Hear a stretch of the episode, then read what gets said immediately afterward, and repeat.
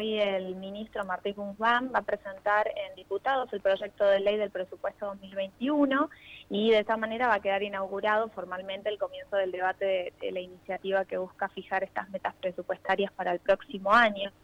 Bueno, como vos decís, ha sido un presupuesto que ha sido presentado como un presupuesto con perspectiva de género, que son metas que se vienen impulsando el movimiento feminista ya desde las conferencias internacionales y de distintas eh, instancias y, tratados internacionales de derechos humanos. Y es por eso que lo que se busca en este presupuesto ha sido central en el tema de la acortar las brechas de ingresos eh, como son las prestaciones previsionales por moratoria, la asignación universal por hijo por embarazo, las pensiones no contributivas, no contributivas para madres con siete hijos o más, el programa de potenciar trabajo, entre otras políticas. Es interesante que haya un gobierno que decida en un contexto de crisis realizar un presupuesto que tenga en vistas poder reducir las diferencias que por la cuestión de género, tanto para mujeres, personas trans y otras identidades, supone una diferencia económica a la hora de enfrentar el acceso al mundo del trabajo, a la economía en general. Eh, el presupuesto prevé distintas distintas cuestiones que han sido encima eh, cuestionadas por varios diarios, ha habido varios cuestionamientos por el monto que eh, se decide destinar ¿no? a, a, este en este presupuesto. Este presupuesto se aumentó en términos reales 13 veces lo que se destinaba al, gen, al Ministerio de Género y Diversidad con relación al, al año anterior. Eso es importante porque eh, significa un incremento real de partidas eh, aproximadamente por un 15,2% del total presupuestado, ¿no? Entonces, eso significa que hay un aumento real. Ahora bien, ahí sí me gustaría comentar varias, eh, varios cuestionamientos de, algunos espacios de economía feminista que están planteando eh, que esta metodología del etiquetado que se ha incorporado puede presentar varias dificultades asociadas a los niveles de, de desagregación y la clasificación del presupuesto. ¿Por qué? porque se establece con poca precisión cuáles son las partidas que efectivamente tienen incidencia positiva en términos de género. ¿no? ¿Qué quiere decir esto? Que, por ejemplo, eh, se presentan complejidades, por ejemplo, en el tema de la, de la política pública que está dirigida a las mujeres, eh, que no lleva implícita la búsqueda por disminuir desigualdades. ¿En qué sentido? En, en lo que pasa con la asignación universal por hijo. Garantiza un ingreso para las mujeres con niños y adolescentes a cargo, pero les exige como contraprestación tareas de cuidado que quedan bajo su exclusiva responsabilidad, ¿verdad? Eso es como para pensar, es decir, cuando hablamos, tenemos un presupuesto con perspectiva de género, bueno, ¿dónde estamos tratando de que esas tareas de cuidado no queden sobre la, en la carga de lo que históricamente ha sido el rol de las mujeres y en, vez de buscar disminuirlo, ¿no? Es como si, se incorpora y se considera que estar dando esta asignación universal por hijo, eh, que significa claramente un apoyo para quienes realizan las tareas de cuidado, bueno, veamos que está reproduciéndose un sistema en el cual son las mujeres quienes tienen que realizar estas tareas. Y otra dificultad a la que también nos enfrentamos con esta metodología que ha incorporado el Ministerio es que, em, por ejemplo, se incorporan partidas que no necesariamente están destinadas a la población eh, de mujeres, trans y demás, pero que sin embargo inciden fuertemente en mitigar estas desigualdades, como es el programa de salud sexual que aborda la prevención de enfermedades de transmisión sexual, etcétera. Eh, también cuando se considera decir, bueno, toda esta, toda esta, este, esta partida va a apoyar eh, las, dificultades que enfrentan mujeres y esta diversidad, seguramente, ahora bien, estos montos no hay claridad, no sé si me estoy dando a entender, pero ¿qué es lo que quiero decir?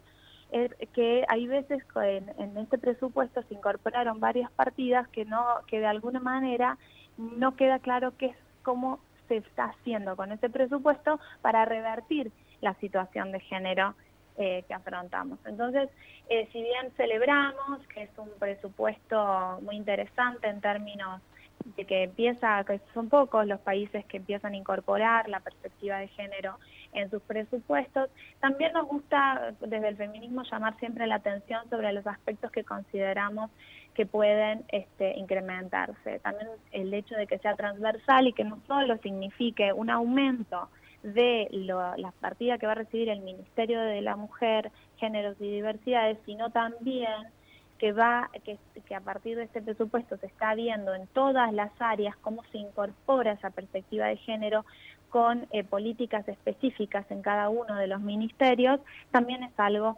claramente a celebrar y es una, una novedad que haya un incremento para las políticas de género en un país con cifras alarmantes de feminicidio, con cifras alarmantes eh, de embarazo adolescente, de falta de acceso al aborto eh, legal, seguro y gratuito.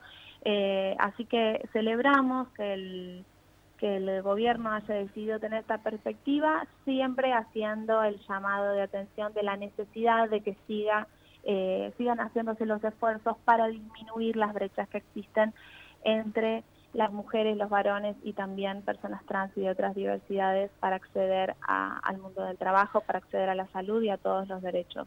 Lola, Perdón que te interrumpa, pero me quedé pensando en esto que planteabas, que es de celebrar que se asigne dinero, pero haría falta que se determine claramente cómo se va a gastar ese dinero para que realmente se pueda hablar de que eh, se está trabajando para eh, otorgar de equidad a la realidad por la que transitan los distintos eso es un Poco de lo que hablábamos esta mañana, ¿no?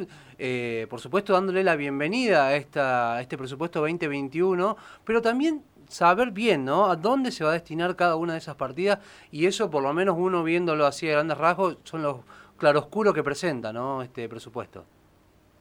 Sí, hay como determinaciones concretas. En realidad, el ANSES con las prestaciones previsionales por moratoria, eh, que están dirigidas en un 74% a mujeres y que permitieron acceder a un haber jubilatorio eh, de, va a ser, digamos, importante las partidas que va a haber, va a haber partidas importantes para el ministerio, es como que está establecido, pero la crítica que nosotras hacemos o que se hacen desde espacios eh, de, economía feminista, es que hay cuestiones que se dicen, bueno, esto es para la cuestión de las mujeres y se considera que no, digamos, es, esto no es solo una cuestión de las mujeres y se están sumando como montos de manera eh, amplia.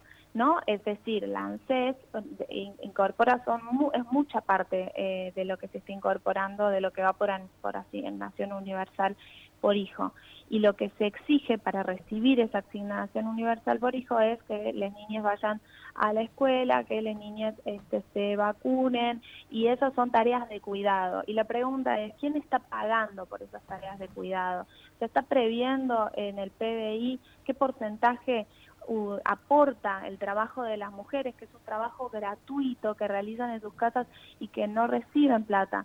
lo que llamamos tareas de cuidado son eh, cuidar a los niños, limpiar la casa, hacerles la comida, ayudarlos a hacer la tarea. Eso es lo que contribuye al desarrollo de las sociedades, es una tarea que realizan históricamente las mujeres y que no está recibiendo una contraprestación. Por eso se dice no es amor, es trabajo no pago.